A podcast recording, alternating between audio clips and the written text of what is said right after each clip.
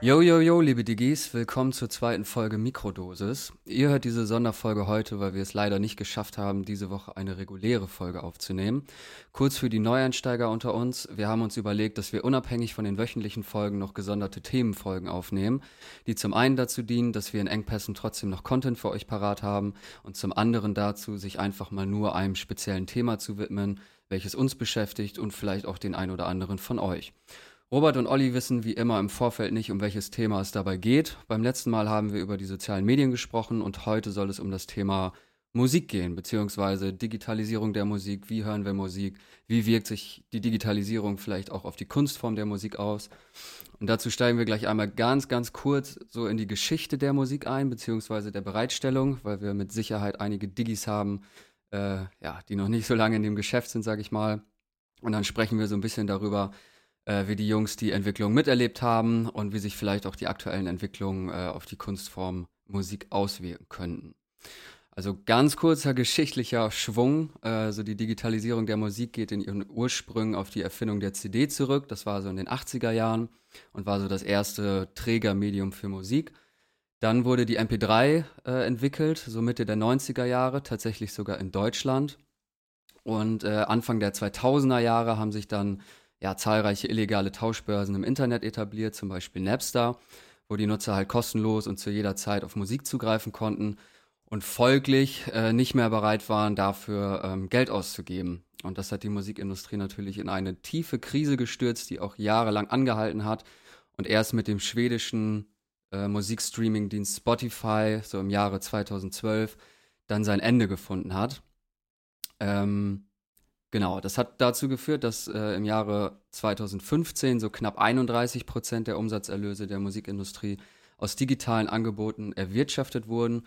Und im letzten Jahr, also 2021, waren es schon rund 76 Prozent. Das heißt, es hat sich in sechs Jahren ja, mehr als verdoppelt. Jungs, vielleicht zum lockeren Einstieg erstmal die Frage, wie konsumiert ihr denn überhaupt Musik? Also in welcher Form? Ähm, also natürlich mittlerweile auch primär über ähm, Spotify. Ähm, ich bin tatsächlich aber meist noch ein klassischer Albenhörer. Also viele hören ja auch so Playlists. Ich merke, dass ich immer mehr dazu übergehe, aber den Großteil meiner Musik höre ich doch immer noch klassisch Alben von vorne bis hinten durch. Ähm, kaufe mir aber von Alben oder Künstlern, die ich unterstützen möchte, oft äh, Platten auf Vinyl, weil ich finde, CD und sowas macht keinen Sinn, aber Vinyl, also weit weg von digitaler Musik, ähm, kaufe ich immer noch gerne, ähm, hörst natürlich längst nicht so oft wie ähm, digitale Musik, mm, finde aber halt das Vinyl hören hat immer noch mal so ein Vibe, weil du dich halt so haptisch auch mit der Musik legst die Platte auf, musst sie putzen, ähm, nach drei, vier Songs die Platte drehen und so. Und äh, ich habe hier gestern eine kleine Party geschmissen. Da habe ich zum Beispiel auch wieder Musik über Vinyl aufgelegt. Aber ansonsten würde ich sagen, 95 Prozent der Zeit, wahrscheinlich sogar mehr. Also die Zeit, wo ich dann Vinyl höre, ist halt doch beschränkt, ist schon natürlich digital über äh, Spotify oder ähnliche Streaming-Anbieter. Ja, äh, geht mir ähnlich. Ich habe keinen Plattenspieler, ich habe aber vor mir einen zu holen tatsächlich für so ein paar Evergreen-Alben ähm, möchte ich das auf jeden Fall tun. Aber ich höre auch meine Mucke hauptsächlich über Spotify. Ähm, anders als du, Robert, höre ich ähm, einzelne Songs in Playlisten. Äh, ja, Alben höre ich halt so meine fünf, sechs Go-To-Alben, meine Classics, die ich mir dann auch auf Platte holen werde, wenn ich einen Plattenspieler habe. Äh, höre ich dann auch mal durch, aber ja, Spotify hauptsächlich. Ich glaube, in Amerika ist ähm, Apple Music noch mehr ein Thema als bei uns.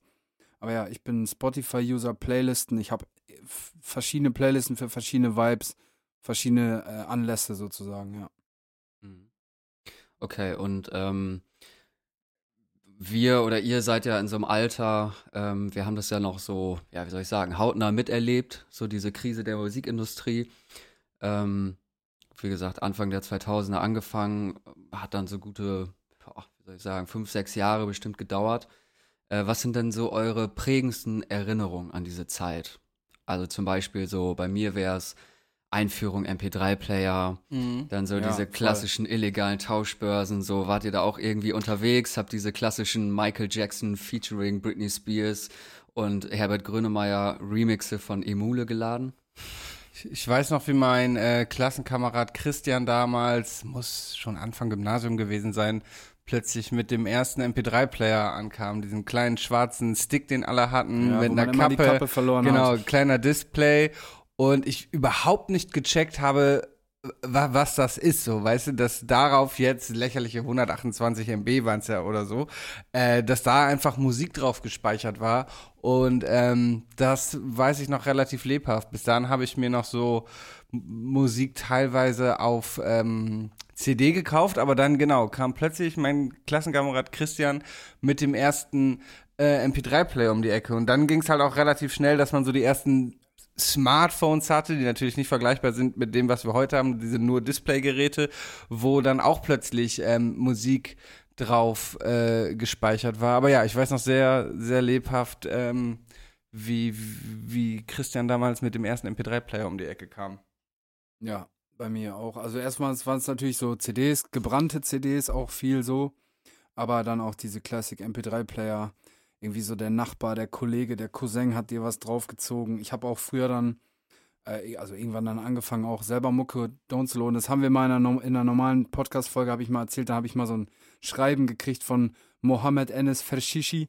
Äh, da habe ich mir, ich glaube, von der, vom Bordstein zu Skyline oder irgendwie sowas geladen ähm, und wurde gebastelt, aber du bist ja nicht vertragsfähig und dann bin ich da auch irgendwie rausgekommen aus der Nummer. Irgendwie so eine Filipino-Anwaltskanzlei. Naja, auf jeden Fall, ähm, ja, MP3-Player, Alter. Alben, Songs. Dann hatte man auch so weirde Versionen, Alter, irgendwie, Mhm. die hießen dann falsch und keine Ahnung, dann waren das irgendwelche Namen, die stimmten gar nicht oder so, aber ja. Hatte ich, auch, hatte ich auch schon mal erzählt, irgend so ein ähm, äh, KZ-Album hatte ich damals so auch als Chopped and Screw-Version runtergeladen, ohne zu wissen, was es ist und dachte immer so, das wäre das, äh, das wäre das normale Album oder auch irgendein anderes Album, wo dann immer so so ein Wasserzeichen quasi drin war, weißt du, wo dann Ja. irgendwie immer irgendwie gesagt hat, weiß nicht, irgend, irgend sowas, äh, was damals auch viel rumging, war, dass, glaube ich, man für ähm, dass so Pressevertreter auf das Album im Vorfeld bekommen haben, ähm, Mhm. um darüber Rezension zu schreiben und man da dann halt so Wasser, äh, Wasserzeichen quasi reingeredet hat, dass im Ja. Song dann irgendwie Testversion, bla. Ähm, Jo, jo, jo, liebe Diggis, äh, wurde dann genau, so gesagt. genau, sowas kam und ich weiß noch, dass man anfangs auf diesen ganzen Portalen viel solche Musik auch runterlud, die dann Mhm. mit Wasserzeichen versetzt waren oder Chopped and Screw Version und ähm, man irgendwie zu jung und dumm war zu checken,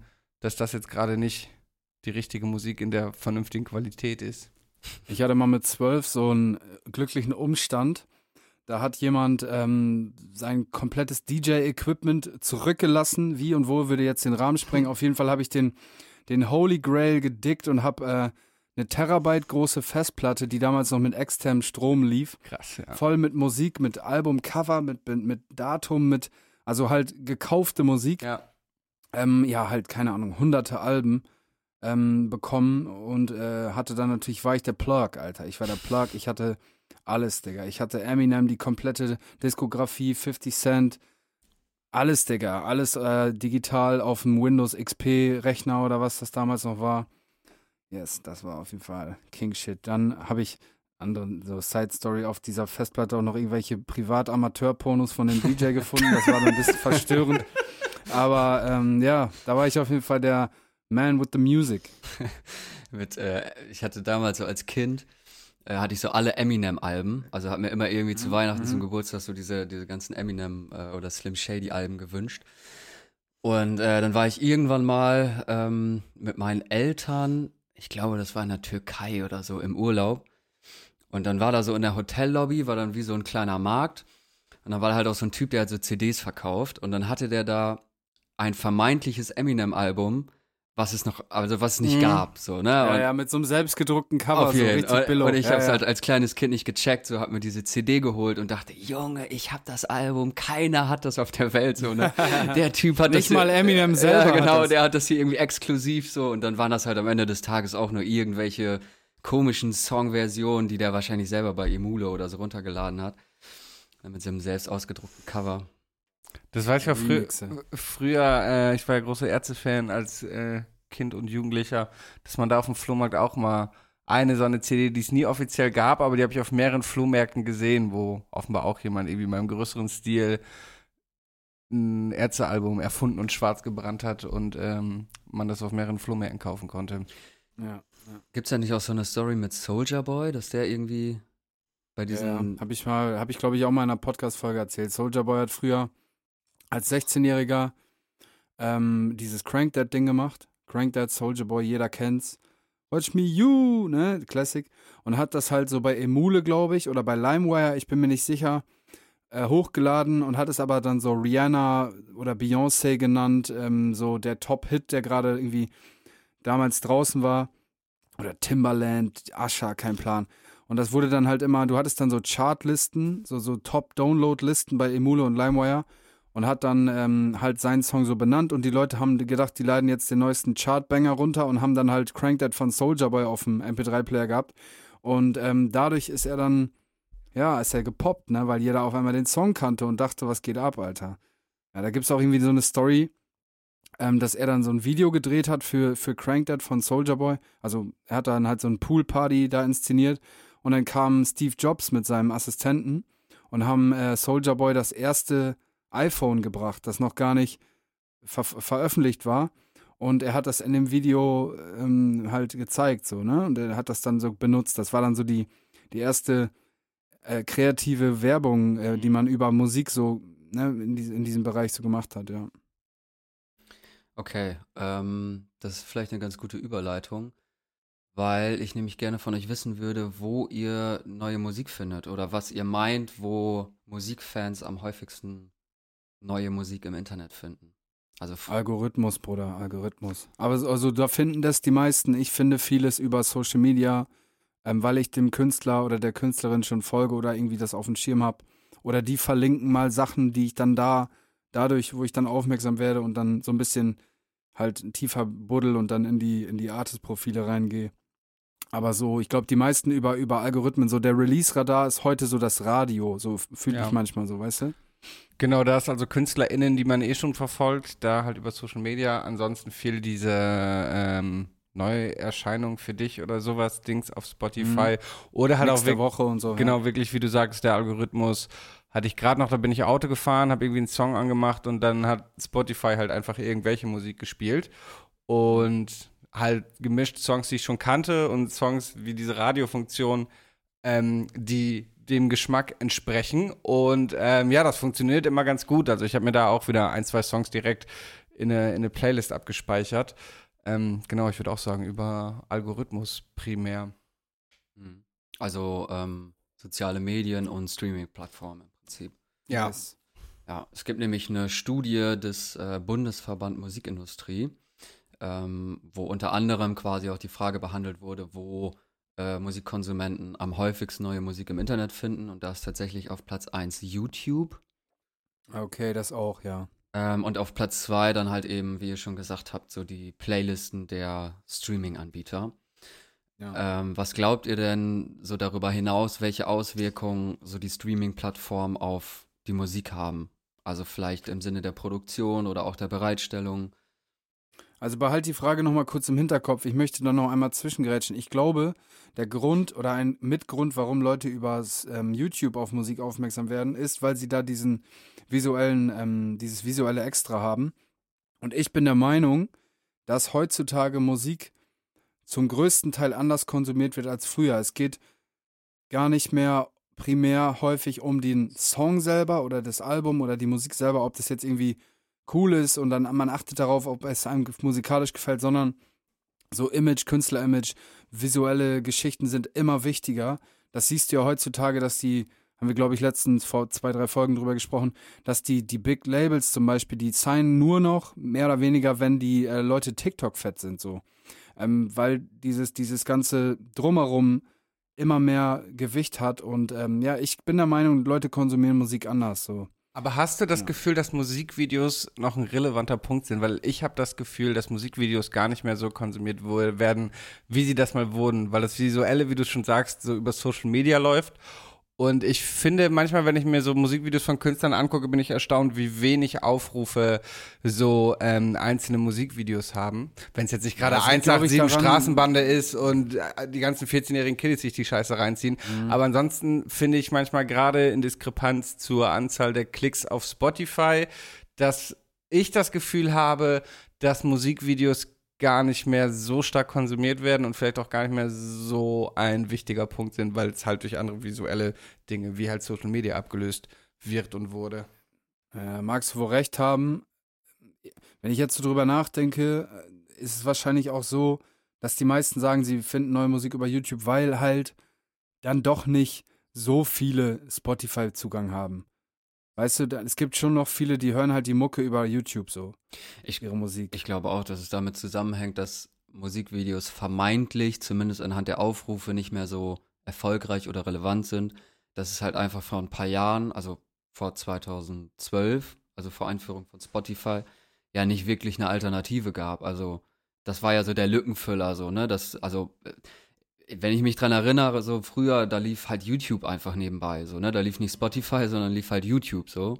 Ja, voll. Und ähm, dementsprechend haben die Leute das ja auch äh, konsumiert, also die Musik darüber, ne? Das heißt, man hat das Video, wie heute, gucke ich mir das Video vielleicht ein, zweimal an, so, um halt so diesen visuellen Impact zu kriegen, aber es ist ja nicht mehr so, dass ich die Musik darüber höre, ne? Also nicht primär Musik, sondern ich will ja die Bilder sehen, so, und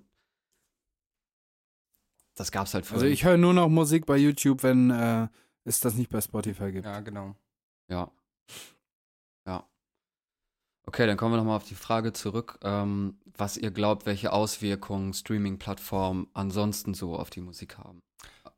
Ne, was selbst ich als Laie weiß, ist ja das, und was ja auch bekannt ist, dass natürlich Songs für den Algorithmus angepasst werden, eine bestimmte Länge nur noch haben und all diese Dinge, die, glaube ich, schon vielfach be besprochen wurden, genau, dass die Songs halt immer kürzer werden, was damit zusammenhängt, dass ich glaube, wenn 50 Prozent des Songs gespielt wurden, zählt es als Klick und so und es wird ja alles. Ja, das kann sein, dass das so eine Urban Myth ist. Kann ne? sein, okay. Dass das nicht stimmt. 30 Sekunden. 30 so. Sekunden, okay. Aber nichtsdestotrotz wird ja die Musik immer mehr auf, ähm, auf die Algorithmen angepasst halt. Das, ja.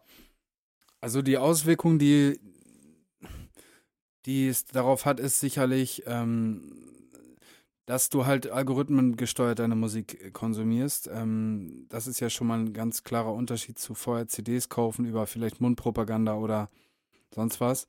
Aber heutzutage, wo, obwohl es so eine gigantische Auswahl gibt, fühlt es sich für mich manchmal so an, als wenn alles gleich klingt. Aber das ist Quatsch, weil es, es kommt mir nur so vor, weil mein Algorithmus halt so sich schult oder geschult, sich geschult hat sich dem anzupassen, was ich höre. Jetzt gerade, ich weiß nicht, wie so ein Algorithmus das macht, aber ich habe das Gefühl, wenn ich in den letzten zwei Wochen zum Beispiel viel so britischen Rap gehört habe, dann kommt, kriege ich auch noch viel britischen Rap reingespült. Aber was ich vor einem halben Jahr gehört habe, das äh, nimmt der Algorithmus irgendwie nicht mehr so richtig mit rein. Aber das ist halt nur eine, so eine Gefühlsgeschichte. Ja, aber es gibt, also es ist schon cool, dass natürlich die, die, diese Barriere, Musik zu machen und rauszubringen, viel niedriger ist als früher. Und dadurch ja eigentlich sollte man ja vermeintlich annehmen, alles kreativer wird oder, oder breiter so, aber ja, keine Ahnung, schwierig, schwierig. Also ich glaube halt, dass die Musik gar nicht so primär auf den Algorithmus äh, ausgerichtet wird, sondern auf den Hörer. Also dass das Hörverhalten sich einfach geändert hat. Natürlich aufgrund des Algorithmus, also so ein bisschen Teufelskreis. Aber ähm, so dass die Songs kürzer werden, führt ja eigentlich oder soll ja eigentlich nur dem Zweck dienen, damit die halt nicht geskippt werden vom Hörer. So, ne, damit halt schnell was passiert und nicht irgendwie mhm. so ein episches mhm. Mozart-Intro mit sieben Minuten und dann kommt noch zwei Minuten Klavier so ungefähr, sondern es wird ja alles so ein bisschen ineinander gepresst und dadurch halt, dass, ähm, ja, dass ab 31 Sekunden erst gezählt wird, muss natürlich irgendwas Interessantes so schnell wie möglich passieren, damit die Leute halt ja. dranbleiben. Und also Huhn oder Ei bestimmt. Also wenn jetzt zum Beispiel, du bist jetzt 15 und du setzt dich gerade mit Musik neu auseinander sozusagen, dann kriegst du halt das, was populär ist, reingespült und das ist dann, das definiert dann dein Feld der Musikwahrnehmung. Ähm, und dadurch machst du dann halt Musik, die innerhalb deiner Musikwahrnehmung spielt.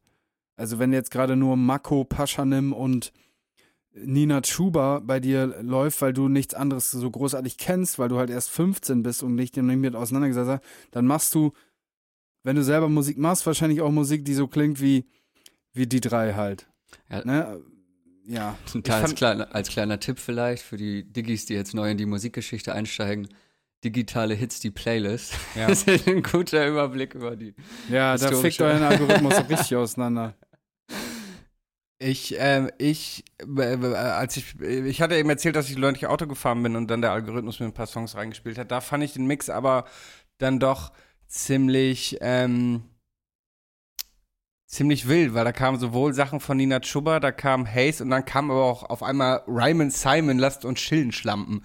Weißt du, habe ich, hab ich bestimmt seit 15 Jahren nicht mehr gehört oder so. Und auf einmal lief einfach äh, Lasst uns chillen, Schlampen von Ryman Simon und hat meinen Algorithmus mir reingepfeffert. Mhm, ja.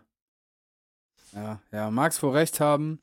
Aber sagen wir mal, dein Algorithmus ist ja sowieso schon wirr. Ähnlich wie, die, wie du selbst. ähm, naja, aber was ich meine ist, wenn du gerade sozusagen frisches Profil nimmst von Spotify auf Null, der Algorithmus auf Null, und dann nur so fünf, sechs Künstler hörst, Ja. dann wird dir das nur vorgeschlagen, was halt sehr, sehr ähnlich ist mit Sicherheit. Ja. Ich frage mich immer, ob so bei so einem Algorithmus auch so ein, so ein X-Faktor mit drin ist. Weißt du? Ob es das gibt. Das Oder ob es ganz, ganz klare Mathematik ist, das gefällt ihm, das wird ihm auch gefallen. Oder gibt es auch so dieses, so berechnet der Algorithmus so eine Unbekannte mit rein? Das, das frage ich mich immer. Wisst ihr, wie ich das meine? Nicht so ganz. nicht so ganz, nee. Also macht er so ein, so ein Chaos-Moment mit rein, dass er zum Beispiel jetzt sagt, äh, okay, Olli hört jetzt nur Bushido, Sido, Cool Savage und mm, Sammy Deluxe und schmeißt da mir auf einmal Nirvana mit rein. Das weiß ich nicht. So, weißt du, wie ich meine? So, um das so ein bisschen durchzumischen. Ich glaube eher nicht. Es ist jetzt nicht direkt Musik, aber ich erinnere mich, dass ich vor einiger Zeit mal in einem Studio war und wir haben uns auf einem jungfräulichen YouTube-Account ähm, so Dokus über, ach, wie hieß noch dieser wirre Verschwörungstheoretiker, der da von den Robert Reichs, Lindemann? von den Reichs, äh, äh, von, den, von diesen Reichsflugscheiben und sowas schwadroniert hat. Ach, oha. Ja, genau. Spaß. Axel, ähm, ähm, Axel Stein, wollte ich gerade sagen. Ja, äh, ihr wisst, wen Ja, ich meine. ja, Auf jeden Fall ja, haben wir uns Videos von dem angeguckt und dann hat halt YouTube einem nur noch so verschwörungstheoretische, esoterisch, rechtspopulistische Sachen angezeigt. Und ähm, Also Fakten oder? Genau. Und das spricht halt so ein bisschen gegen diesen Chaos-Moment. Ist natürlich jetzt auch noch mal ein anderes Thema, natürlich auch äh, bei YouTube gefährlich, weil dir wird dann halt auch nur noch das gezeigt. Und wenn du halt so Reichsflugscheiben für Fakten hältst, zeigt dein Algorithmus dir halt nur noch Dinge, die das unterstützen. Aber das ist natürlich jetzt noch mal ein anderes Thema. So, und dann bist du nämlich in deiner kleinen Bubble. Aber es geht hier um Musik und nicht um ähm, YouTube. Also ich denke mal, wird Axel das, Stoll. Axel Stoll. Axel Stoll ist es, ja. denke mal, der Algorithmus wird das anhand zum einen so von Metadaten irgendwie ablesen. Ne? Das heißt, Mhm. keine Ahnung, du hast jetzt, wie in deinem Beispiel gerade, irgendwie sechs Künstler in deinem Profil oder in deiner Playlist, dann wird er wahrscheinlich erstmal nach anderen Songs dieser Künstler gucken oder der verwandten Künstler. Und dann wird es wahrscheinlich so über Musikstil, BPM-Anzahl, verwendete Instrumente, Harmonien etc. pp. gehen. Und über das, was andere hören, die das auch hören. Genau. Und ähm, ist natürlich spannend, weil gefühlt sich ja irgendwie die ganzen Musikgenres so immer mehr vermischen. Irgendwie Hip-Hop, Indie, Hip-Hop, Techno, so dieser ganze Mhm. Shit ist ja gerade irgendwie so ein bisschen im, am Verschmelzen, sag ich mal. Ähm, Das übrigens finde ich an der Stelle, ich, es fuckt mich übelst ab. Irgend so ein Dreck einfach auf Drill Remix und so ein Kacke, Alter. Katy Perry Remix auf Drill und dann. Ah, Digga, es ist alles, ihr seid alle so einfallslos, das ist alles scheiße, Alter. jetzt halt auch wieder diese weiter. ganzen 2000er Samples irgendwie so, ne? Boah, Oder ich kann's nicht mehr hören, die Dreck, Alter. Ist halt auch, oder wäre halt auch interessant, ob einem dann irgendwie so Ähnlichkeiten zum Original auch so mit angespielt. Äh, Das Ding ist, Alter, das Problem ist, die das hören, die Kids, die kennen das Original nicht.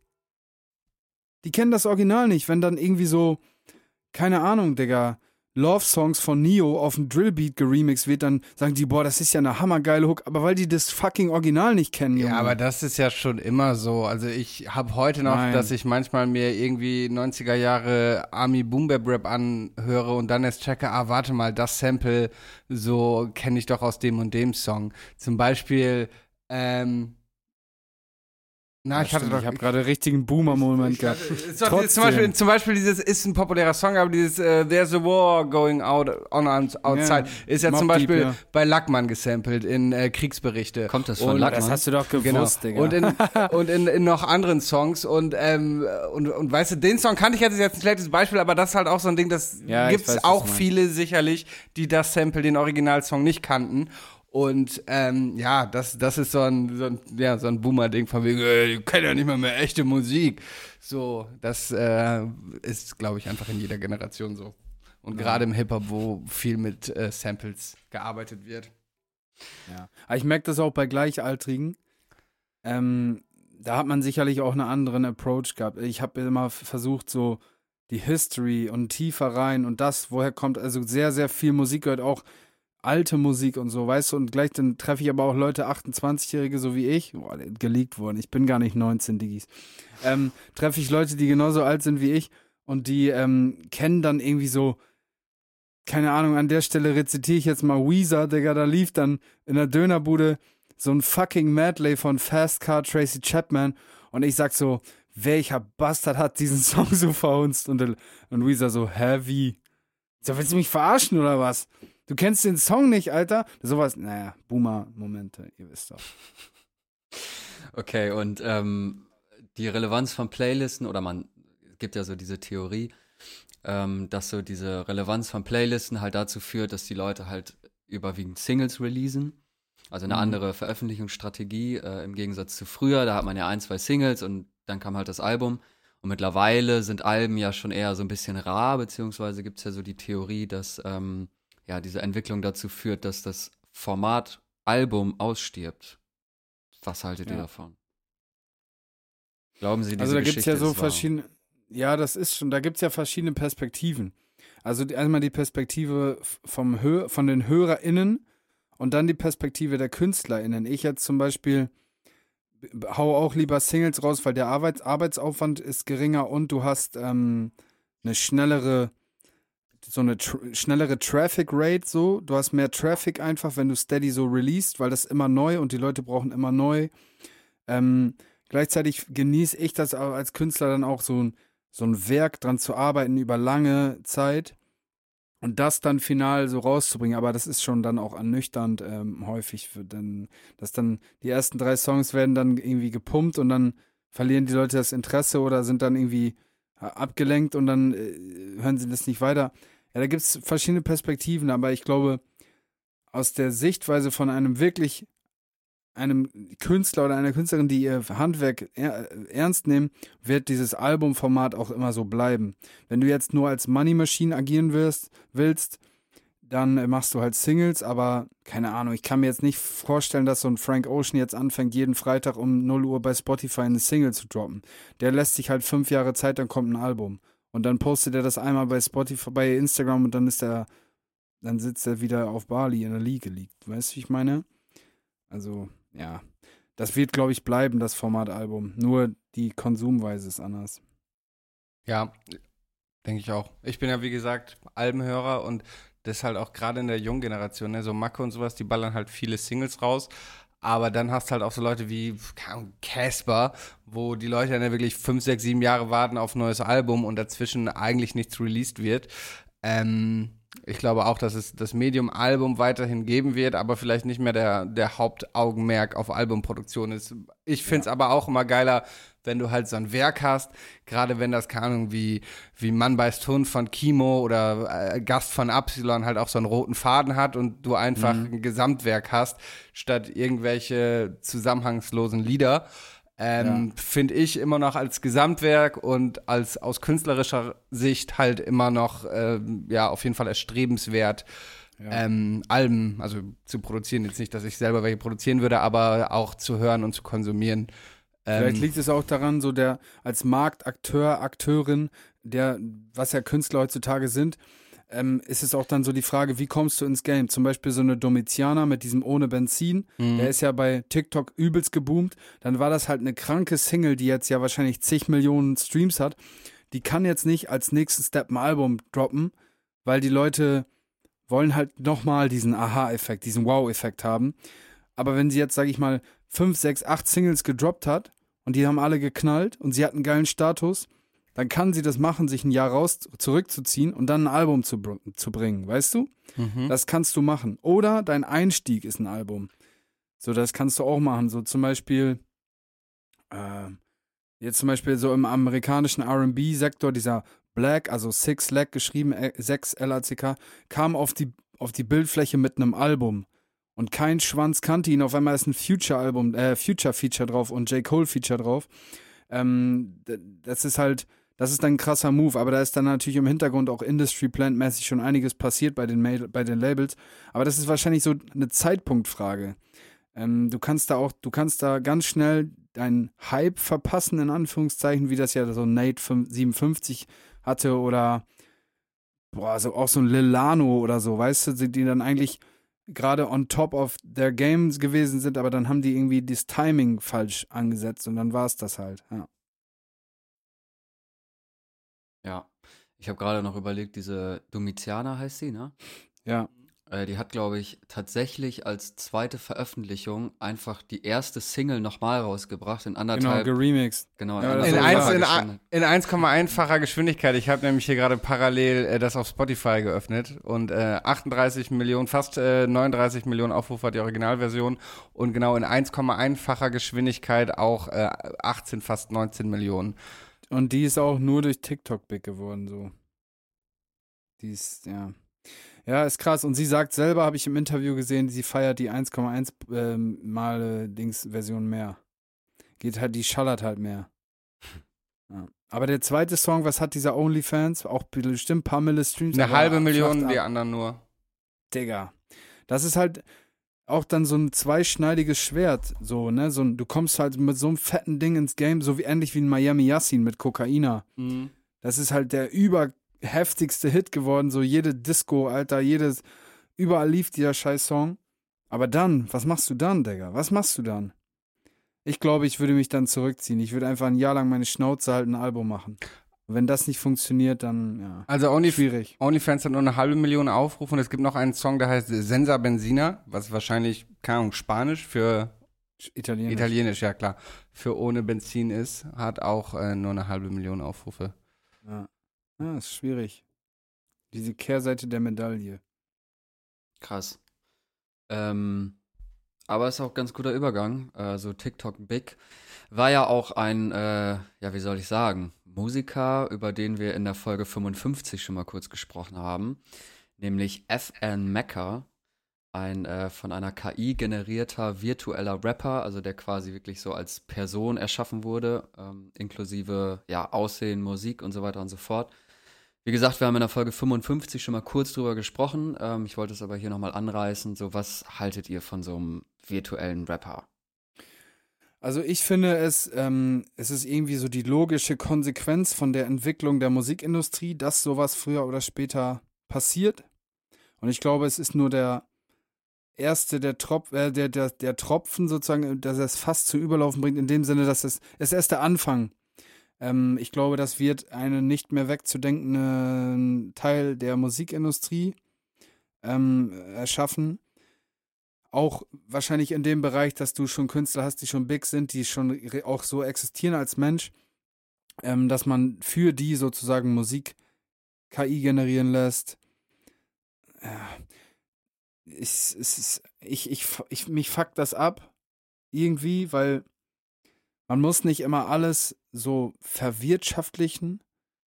Ähm, Gerade sowas wie Musik, das ist so, das hat für mich persönlich so einen hohen Stellenwert und so einen wichtigen emotionalen äh, Wert einfach. So, so, Musik ist so, ja, keine Ahnung, schwer zu sagen, aber Digis wissen, was ich meine. Das ist mehr als nur irgendwas, was man konsumiert, wie eine Tüte Chips oder ein, irgendwie so, eine, so ein Comic oder so. Sondern das ist halt, ja, das ist halt Gefühl, das ist Lebensphilosophie, da kann man sich ganz viel rausziehen und ähm, ich finde es ich find's schade, ich finde es scheiße und ich glaube, die Leute, die für sowas verantwortlich sind, sind ähm, Menschen, die extrem oberflächlich Musik konsumieren ähm, und die ja, keine Ahnung, die da keinen wirklichen richtigen Bezug zu haben. Ja. Ja, ich finde auch, dass es irgendwie so, Musik ist so, so ein emotionales Produkt. Ja. ähm, das, das kann man nicht berechnen, so. Also ich meine, ja, also es, es hat, schon. ja, also es, aber es hat auch irgendwie so einen anderen, wie soll ich sagen, so einen anderen Vibe, sag ich mal, ne? Wenn man weiß, okay, das ist jetzt ein Mensch aus Fleisch und Blut wie ich, mit Gefühlen, Ansichten, Werten, was auch immer, so, dann höre ich ja Musik anders ähm, oder ich zumindest, als wenn ich weiß, Ja. okay, das ist jetzt irgendwie generiert und dahinter, also wenn jetzt jemand darüber spricht, keine Ahnung, dass er in Armut lebt und irgendwie, was weiß ich nicht was, oder irgendwelche Probleme hat in seinem, in der Gesellschaft oder so, im, in seinem, Leben, sag ich mal, dann kann man da vielleicht mehr so mit relaten, als wenn man weiß, okay, das ist jetzt halt irgendwie ein generierter, virtueller Musiker, der nie gelebt hat, so, ne, der das alles, was er da erzählt, nie erlebt hat, sondern ja, das halt einfach künstlich generiert wurde. So, das Ja.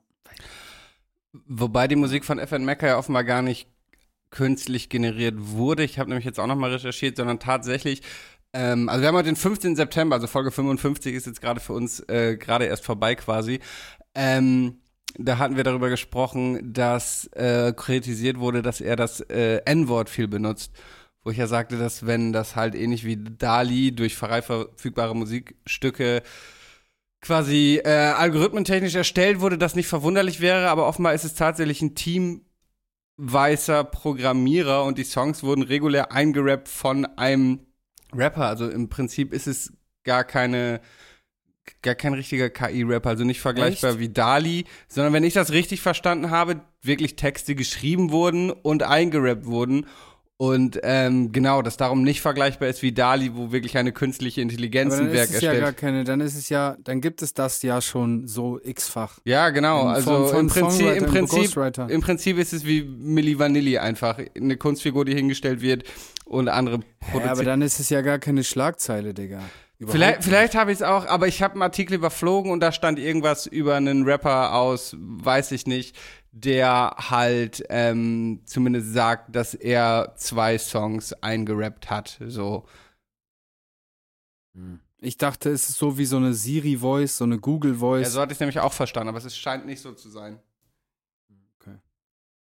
Na gut, ja, auf jeden Fall, ich finde das ist eine, eine traurige und gefährliche Entwicklung, die da Musik annimmt.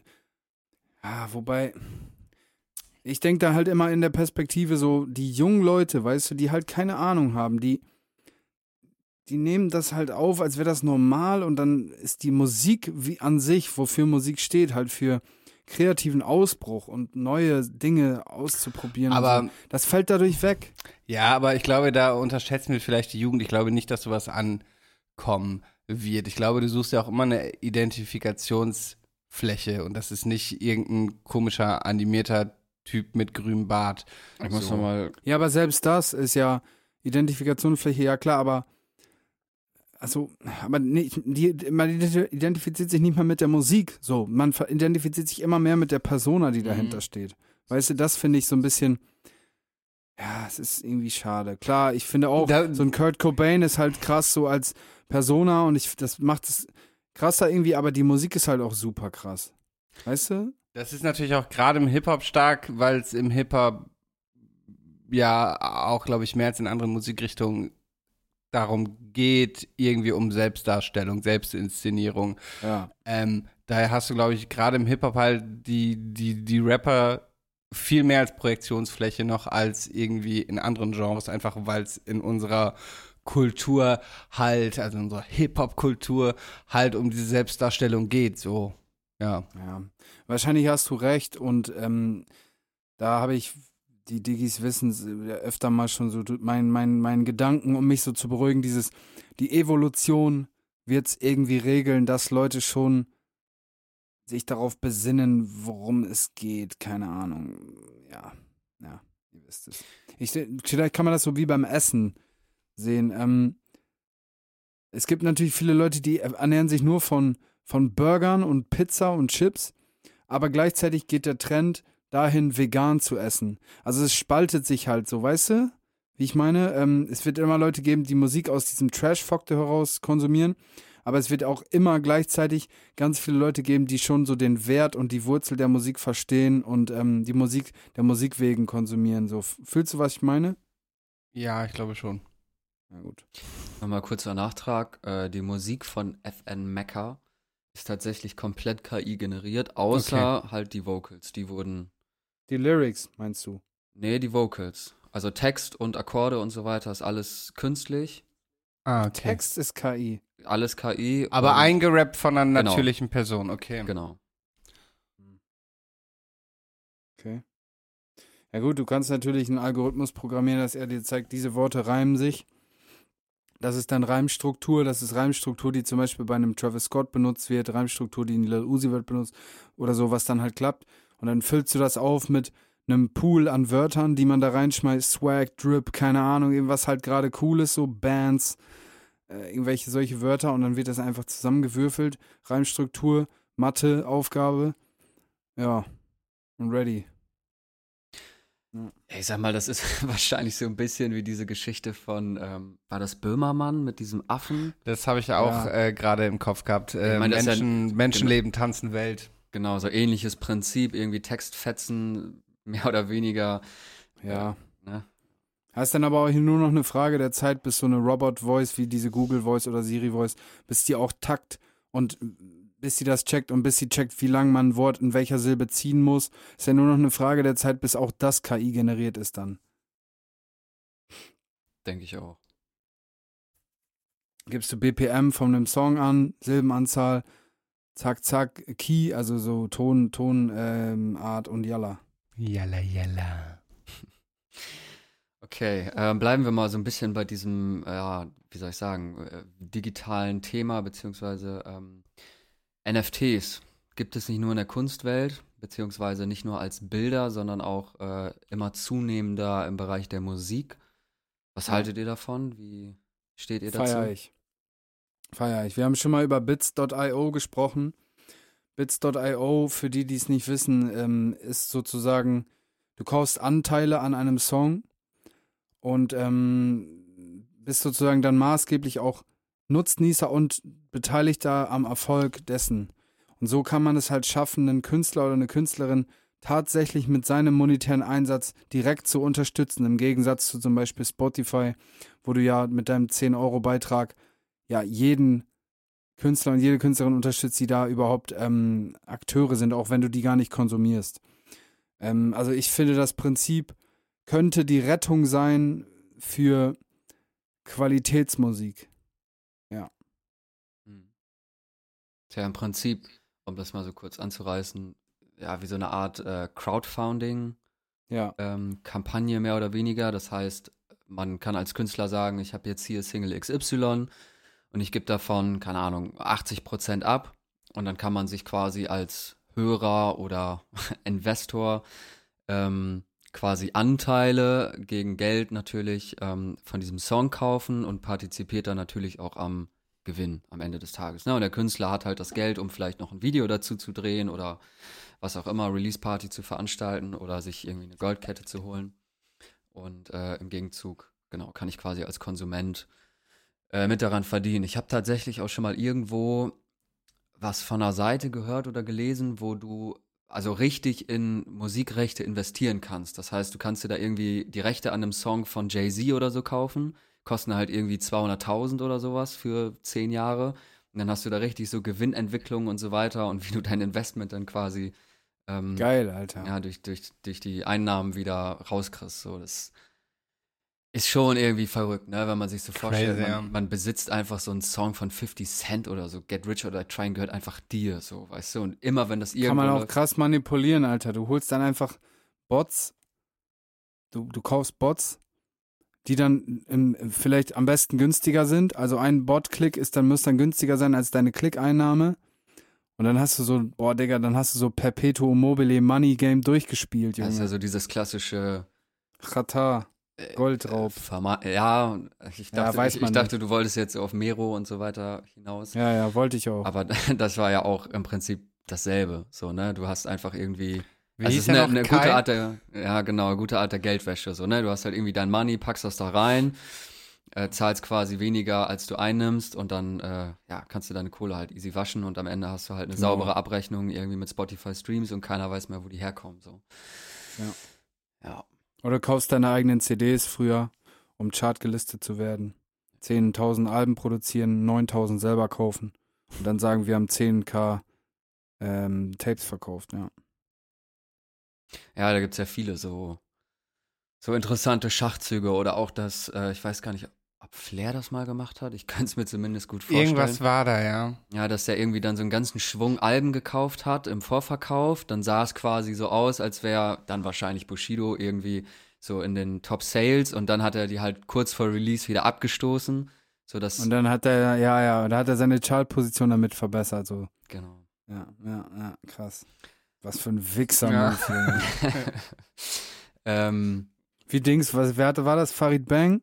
Da haben die doch die ersten paar Reihen beim Konzert alle Tickets gekauft. Ein Mock oder so. Ja. war das nicht auch irgendwie mit, Asi, Digga. mit 50 Cent von Ja Rule oder irgendwie sowas? Ja, genau, hat er auch erzählt. Da hat er da irgendwie 200 Tickets gekauft, die ganzen ersten paar Reihen waren leer. Voll kacke. Der dritte auf. Yo, Berlin, seid ihr gut drauf, mäßig, Alter. Ja, Arschlecken. Okay. Ähm, bleiben wir noch mal ein bisschen bei, bei NFTs.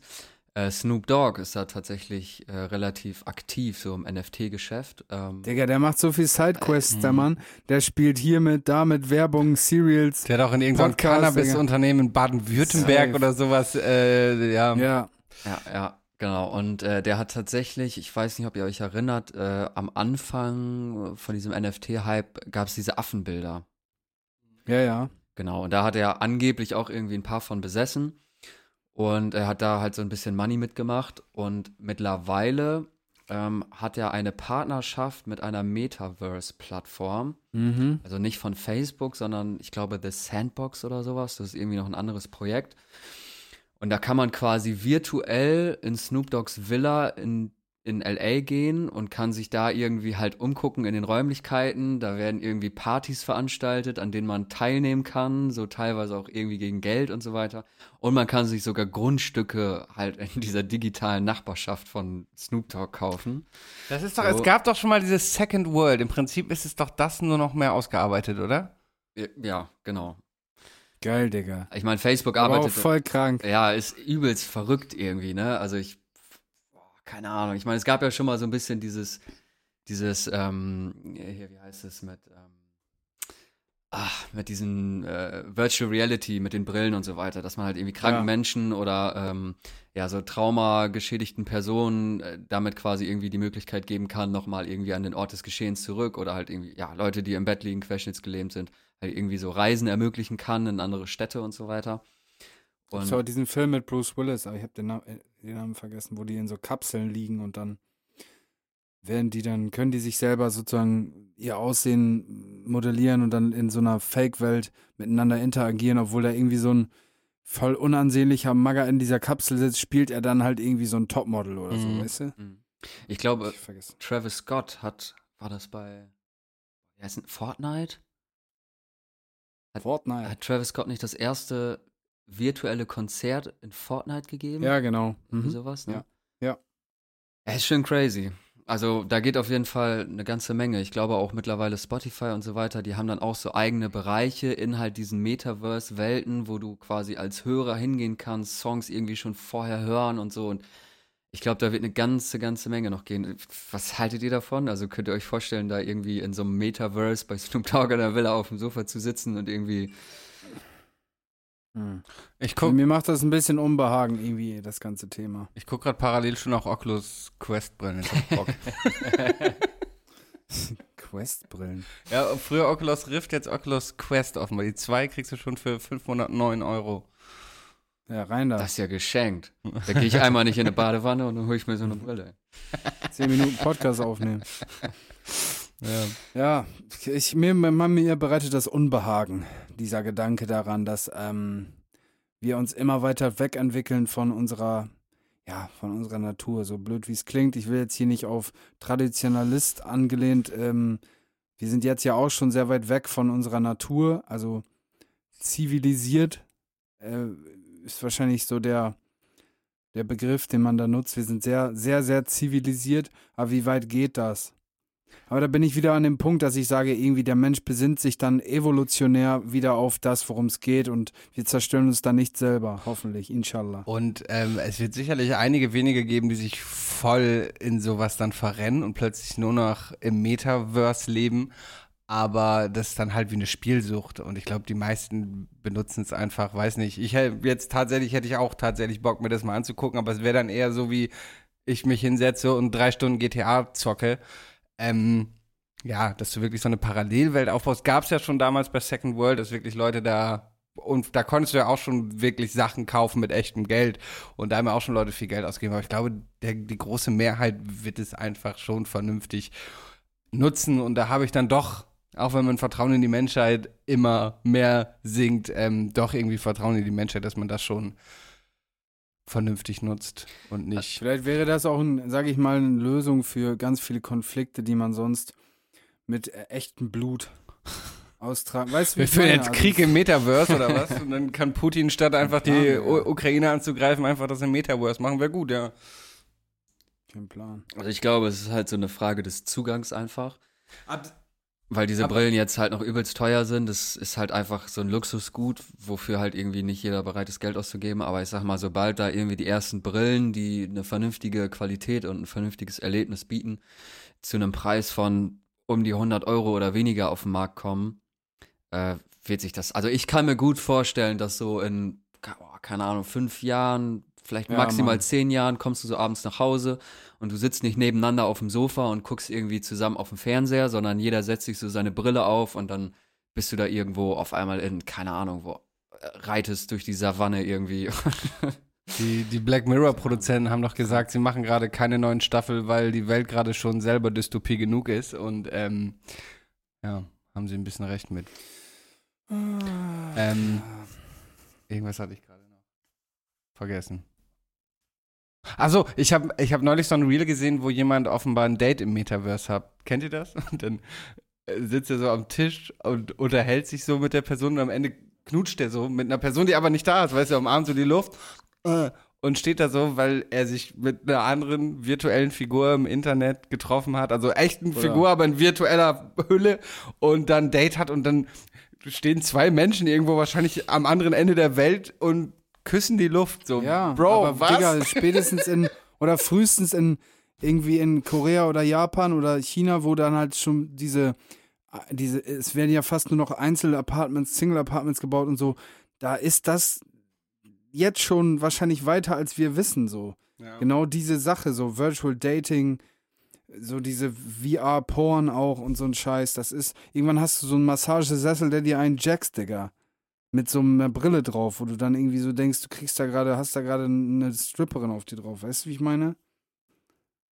Ah, das ist, das ist. Kann ich mir so nicht vorstellen. Crazy. Nee, ich auch Überhaupt nicht. Ich find's ganz geil. Ja, voll. Ich hätte, mir, ich hätte gerne Robert auf mir. Und dann so, Plot Twist, gar keine, es war gar keine VR. Das ist doch, äh, du bist gerade in Hamburg. Das ist doch auch in der letzten Black Mirror Staffel, wo zwei Kumpels sich auch immer in so ein Metaverse flüchten und dann ist immer der eine in einem Frauenkörper und dann haben die halt im Metaverse Sex und verlieben sich dann im echten Leben ineinander, wollen aber Wer wäre bei uns beiden die Frau wollen aber nicht äh, homosexuell sein. Ähm, ich glaube, ich hätte wahrscheinlich weniger Probleme damit, eine Frau zu sein als du und um dich zu demütigen, würde ich wollen, dass du die Frau bist. Das klingt so, als würde ich Frauen demütigen wollen. Nein, ich will dich demütigen, du Opfer. Du hast dir jetzt selber gerade ein richtiges Ei gelegt damit. Wie hört ihr das? Ähm. Hört ihr das? Wie er mich wieder in eine Ecke drängt? Alter, bezichtig und weit ist er der narzisstische Hund. Ja, greife ich mal ganz schnell ein. Äh, wir haben ja gerade schon ja. mal äh, im Rahmen der NFTs darüber gesprochen oder dass, ja, dass ihr halt der Meinung seid, dass die Menschheit sich so aufs Wesentliche zurückbesinnt. Ähm, wie würdet ihr denn eure Kinder so an das Thema Musik heranführen? Vorausgesetzt, ihr habt irgendwann welche. Ähm, einfach so Spotify-Account und ciao, so guck, was du findest? Oder würdet ihr die so richtig irgendwie an die Geschichte heranführen oder irgendwie sagen, hier so, das sind meine Top 5? Weil ich sag mal so, früher war es natürlich so, oder zu mir bei, äh, bei mir zumindest, ähm, dass man irgendwie so durch die CD-Sammlung oder Plattensammlung irgendwie der Eltern so geschaut hat, sich irgendwie was rausgezogen hat, Musik gehört hat und so weiter. Und ähm, dadurch, dass es ja immer mehr verschwindet, zumindest die CDs auf jeden Fall und Vinyls ja auch bei den meisten, ähm, ja, was, was, was meint ihr? Wie ist das so in Zukunft? Also ich meine, man, da gibt es halt kein Regal mehr, wo man rangehen kann, sondern entweder ist es halt irgendwie der Spotify-Account so von, von einem Elternteil oder Also ich würde da gar keine Regulierung oder irgendwas. Ich würde, was ich glaube ich auf jeden Fall machen werde, ist äh, mein, mein, meiner Tochter oder mein Sohn ähm, an ein Instrument ranführen, was, was, was ist auch immer, also das ist jetzt Klavier, Gitarre, Schlagzeug, ist mir Latte, aber das so ein bisschen zu pushen, gerade so in jungen Entwicklungsjahren, wo man, ja, sag ich mal, wo der eigene Wille noch ein bisschen äh, niedriger, also ich würde das so ein bisschen fördern einfach, ich würde die, das Kind dann da regelmäßig hinbringen und so, dass also in Anführungszeichen zwingen, ein Instrument zu erlernen, weil ich finde, das ist schon eine wichtige Sache. Ich hätte mir gewünscht, dass meine Eltern nicht nur irgendwie mit 15, weil ich das mal gemeint habe, mich damals einmal zum Gitarrenunterricht geschickt hätten und ich bin dann nach dem zweiten Mal nicht mehr hingegangen, weil ich mega breit gewesen bin. Ähm, ich hätte mir gewünscht, dass meine Eltern mich da früher irgendwie an ein Instrument rangeführt hätten, dass ich, ich kann halt bis heute keine Noten lesen und so und ich glaube, dann kommt es von alleine, dass man dann irgendwie so das Interesse an Musik entwickelt und was dann am Ende dabei rauskommt, welchen Konsumverhalten, das ist ja das Schöne an Musik, das bleibt dann ja völlig offen so. Ja, ich glaube auch, dass du sowieso die, ab einem gewissen Punkt nicht mehr so den Einfluss da auf dein Kind hast und dein Kind wird nee. natürlich automatisch hören, bei dir mit Musik hören, kann dadurch vielleicht ähm, eine Affinität entwickeln. Aber ich finde auch, dass es wichtig ist, dass man ähm, äh, selber da seinen Weg findet. Und klar hätte ja. ich am liebsten, dass meine Kinder auch Rap hören, aber. Aber dann ist wahrscheinlich, stell mal vor, dein Vater hätte dir gesagt, hier Robert, hör jetzt Hip-Hop, hör jetzt Hip-Hop. Dann würdest du wahrscheinlich naja. alles hören außer Hip-Hop, naja. weil das genauso wie halt ein junger Mensch sich verhält. So. Naja. Also ich finde, da, da soll jeder selber seine Passion finden und ja. ähm, ich glaube, da würde ich jetzt nicht irgendwie versuchen, einen Weg. Äh, Hauptsache, da kann nicht Shirin David, dann ist alles gut. also im Prinzip Spotify-Account und ciao. Nur Moneyboy-Alben und Schnauze halten. Alles Internet ausschalten, Moneyboy-CDs brennen und dann. Bitteschön. Nein, Joke. Dass man das noch sagen muss dazu. Das ist, ist immer so ein bisschen tiefblickend, aber nein, egal. Gibt es bei Spotify eigentlich so eine, so eine ähm, Kinderfunktion, sag ich mal, dass man da irgendwie bestimmte oder explizite Musik oder sowas. Safe. Genau, das gibt's bei, ja. bei Amazon und Netflix, ja. Wir machen das, Diggis kleiner Side-Fact, einfach sowieso immer FSK 18, weil wir keinen Bock haben, uns mit diesen ganzen Shit da auseinanderzusetzen und dann das Risiko einzugehen, dass es am Ende doch noch irgendwie indiziert wird oder nicht indiziert, aber äh, alterstechnisch irgendwie be begrenzt ist. Mit diesem ganzen verfickten Scheiß. Mit diesem verfickten Dreckscheiß. Fick, fick, fick Scheiß. Ficken, Pisse, Kacke, Fotze, Scheiße. Okay. Penis. auch gut. Ähm, dann haben wir die Stunde auch schon wieder voll. Dafür, dass es ja eigentlich nur so ein, so ein Mini-Format sein sollte. Zum Ende sind wir wieder sehr Podcast-like geworden. Also Folgen-like. ja, ist natürlich dann eine gute Überleitung, weil, äh, wenn ihr diese Folge hört, wird es natürlich in der nächsten Woche wieder eine reguläre Folge geben. Ähm, dann mal so zum Abschluss irgendwie, ich meine, wir haben gerade schon so ein bisschen drüber gesprochen, aber was glaubt ihr, so in welche Richtung sich das Musikhören in Zukunft entwickeln wird. Geht das vielleicht wieder so ein bisschen zurück? Ich meine, es gibt ja schon immer so ein bisschen diesen Vinyl-Trend, der jetzt wieder aufkommt, äh, dass Leute wieder vermehrt Vinyls kaufen. Seid ihr der Meinung, vielleicht geht es mal wieder irgendwie in Richtung CDs oder vielleicht. CDs ein Müllmedium, das glaube ich nicht. Ähm, ich finde auch zum Beispiel, dass ein bisschen durch die Digitalisierung Musik an Wert verloren hat, weil du halt nicht mehr dieses haptische hast. Ähm, ich, ich kann mich zum Beispiel auch erinnern, am Anfang, als Spotify so kam, jetzt nicht direkt Musik, aber ich hatte immer drei Fragezeichen-Kassetten und die gab es nie bei Spotify. Und dadurch hatten die immer einen ganz anderen Wert als jetzt, wo ich dann plötzlich alles auf Spotify hören kann davon. Und ähm, ich, ich persönlich finde, dass Musik dadurch ein Stück weit an Wert verliert und hoffe und glaube, dass es da vielleicht wieder was geben wird, mehr in Richtung haptisch. Es gibt ja auch so wie Döll hatten wir auch schon mal, dass der dann Alben auf MP3-Stick rausbringt oder ähm, äh, irgendwie zwei Monate vorher haptisch veröffentlicht, bevor es auf Streaming-Plattformen kommt. Und äh, sowas könnte ich mir, glaube ich, mehr vorstellen, um Musik halt wieder mehr Wert zu geben, sowohl im monetären als auch im ne, Wert, was, was die Musik ja. für den Hörer, die HörerInnen an Wert hat. Ich hoffe, dass es weiterhin möglich ist, dass sich auch etwas kleinere KünstlerInnen äh, finanzieren können, weil das ist, ähm, schon nicht einfach. Ja, nicht Ähm, nur, nicht nur kleine KünstlerInnen. Guck mal, Megalo, für mich so Hip-Hop-Urgestein-mäßig, hat ja bis vor zwei Jahren oder sowas irgendwie noch bei DPD oder so Pakete im Lager verpackt, so, wo man eigentlich denken würde, dass das jemand ist, der schon lange von der Musik leben kann. Das ist ja, ja. Ja. Ja, das hat aber auch oft damit zu tun, dass die dann irgendwie so einen Teilzeitjob machen, um krankenversichert zu sein und so. Aber ähm, ja, das, das finde ich schön, ähm, dass das irgendwie so besser geregelt ist, dass man halt dieses eine Million Streams, 3000 Euro, ist ja ungefähr dreieinhalbtausend, lass es das meinetwegen sein, ist schon ein Witz, Digga. Eine Million Streams, Junge. Klar, ist anders zu gewichten als beim CD-Zeitalter, so. Da kannst du jetzt nicht sagen, da hat jemand fünf mal 200.000 Mal dein Lied angehört. So, weißt du, das ist ja auch Quatsch. Aber ne, ist irgendwie schon bisschen, bisschen unverhältnismäßig. Da fällt mir gerade ein, erinnert ihr euch noch daran, dass es früher in CDs so kleine Umfragekärtchen gab? Also heutzutage Nee. kannst du diese ganzen Daten ja über, ja, übers, über die Streamingdienste oder, oder deine Musikvertriebe erfassen oder Social Media, ne? Wie alt sind die Leute, woher kommen die Leute, männlich, weiblich, sowas. Und früher gab es so kleine Kärtchen in den CDs, die du dann Kann quasi ich so mich nicht dran erinnern, Alter. zurückschicken Nee. konntest. Ich auch nicht. Nee. Gut, äh, habt ihr denn noch irgendwie was zu dem Thema auf dem Herzen, was wir jetzt vielleicht noch nicht angesprochen haben, was euch aber ganz wichtig ist oder auf der, der Seele brennt? Mhm. Ja. 23.09. Diggis, neues Single, Stolz von OH. Cover von Robert Lindemann. Ja, Yes. einfach ein altes Kindheitsfoto von dir, ein bisschen bearbeitet, aber ja, mein Cover, mega geiles Ding. Hat Robert damals geschossen. Durchs Fenster von außen, so ein Weirdo mit Brille. Die Sache ist, vielleicht kommt diese Folge nach dem Datum raus, daher ist diese so. Nachricht eventuell irrelevant, aber auf jeden Fall geiler Song. Ich hoffe, ihr habt ihn euch schon alle angehört, weil er ist jetzt schon draußen. Spekuliere ich jetzt mal. Stimmt, stimmt. Ja, nee, aber danke für die Vorbereitung, Timo. Ja, trotz sehr schön. widriger Lebensumstände. ähm, ja, ja, ja, gut. Ja gut, vielleicht wenn die Folge jetzt rausgekommen ist, sitze ich ja auch schon in meinem Bist Penthouse. du schon tot? Überdosis. Liege ich in meiner goldenen Badewanne in, in meinem Penthouse. Diggis, wir- wenn ihr nicht wisst, äh, Timo, ähm, ja, Running Gag, Timo ist obdachlos. Mega witzig. Naja, sagen wir ohne festen Wohnsitz. ja, es, ja. Hm, Klingt nur besser.